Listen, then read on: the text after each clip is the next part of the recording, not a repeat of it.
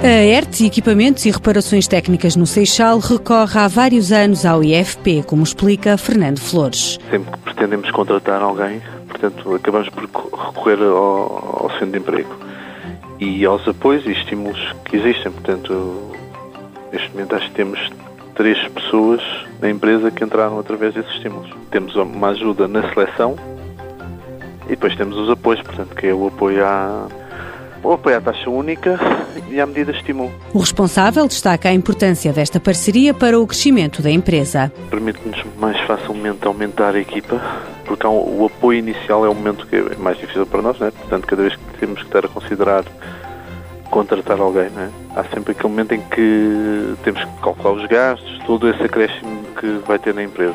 Com os apoios, facilita-nos esse primeiro ano, que permite-nos fazer. Um, o investimento de uma maneira muito mais simples, né? portanto, com um investimento muito menor. Este ano a ERT comemora 30 anos. Trabalhamos na área científica, portanto, fornecemos equipamentos às universidades, à indústria, à área ambiental.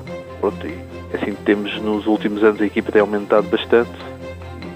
Parte dessas entradas é sempre através do Centro de Emprego. Um trabalho exigente, Fernando Flores diz que o Instituto de Emprego tem sido fundamental na seleção dos candidatos. Para nós é bastante útil porque quando recebemos as pessoas, elas já encaixam mais ou menos no perfil que selecionamos. Tanto em tempo como em mesmo em termos de acesso, não é fácil para nós encontrar rapidamente as pessoas. E com o centro de emprego isto é sempre um, uma tarefa simples e rápida. A maior parte dos trabalhadores que chegam à ERT através do IFP são licenciados, na sua maioria em Engenharia Química ou Eletrónica.